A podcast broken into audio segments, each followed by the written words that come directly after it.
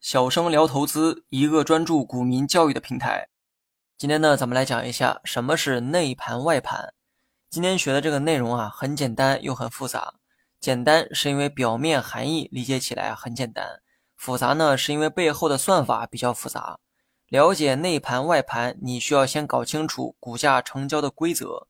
不明白这些啊，你就无法理解内盘、外盘的算法。股价成交的规则，我早在入门篇就有过讲解。不懂的人呢，可以去复习一遍哈。今后的股票知识会越来越难，你需要把基础学明白，才能听懂后期的内容。如果你的水平始终停留在基础层面，我的教学效率啊会大大降低，因为我需要花费大量时间重复之前讲过的内容。所以呢，希望大家不要落下早期的知识点，争取把每一期内容都给学明白。我在文稿中呢放了一张图片。图一画圈的位置显示了内盘、外盘的数量。没错，内盘、外盘统计的是股票数量。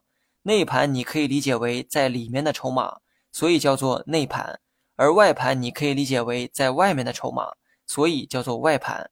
那么你可以想象一下哈，股票买卖过程中哪些人是在外面，哪些人又在里面呢？假设你有一万块钱，而且非常看好 A 股票。你想把这一万块都给买进去，请问你的一万块筹码是在里面还是外面呢？答案是在外面，因为你还没有买进去。当你买进去 A 股票之后，这一万块就会被电脑统计为外盘，因为你是从外面买进来的。然后呢，再举一个反向的例子，假如你现在持有 A 股票一万块，请问你现在是在里面还是外面呢？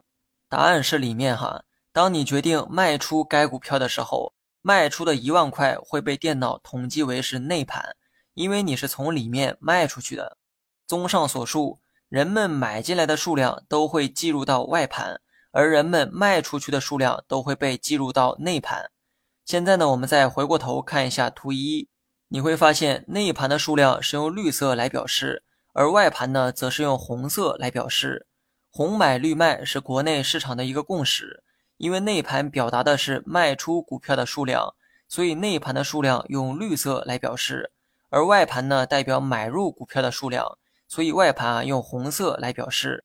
如果某只股外盘数量比内盘数量要多，可以理解为买入的人要多于卖出的人；如果内盘数量比外盘数量多，说明卖出的人要多于买入的人。一般上涨的股票普遍会存在外盘大于内盘的现象。而下跌的股票刚好相反，但是呢，切记哈，这是普遍现象，但不是绝对的现象。有时候上涨的股票也会出现内盘更大的情况。关于这些，咱们下期再聊。那么最后再强调一下，内盘、外盘统计的是数量，也就是股票数量，单位是手，手掌的手。我们呢以图一中的内盘为例，该股当天的内盘为十三点三万。意思是当天该股有十三点三万手股票被卖出。最后，我们再思考一个问题：如果将一只股票的内盘、外盘数量相加，那么得出的总数会代表什么含义呢？答案是该股全天的成交量。买入和卖出的数量相加，自然就代表了全天的成交量。那么，图一该股的内盘数量为十三点三万手，外盘数量为十点七八万手。相加之后，总数为二十四点零八万手。然后我们再来看一看下方的图二，图二画圈的位置显示该股当天的成交量为二十四点零八万手，单位也是手，说明啊我们计算的没有错误。另外呢，很多人可能会好奇哈，外盘等于买入的数量，内盘等于卖出的数量，那这个买入和卖出，电脑又是如何定义的呢？还记得我开头说的话吗？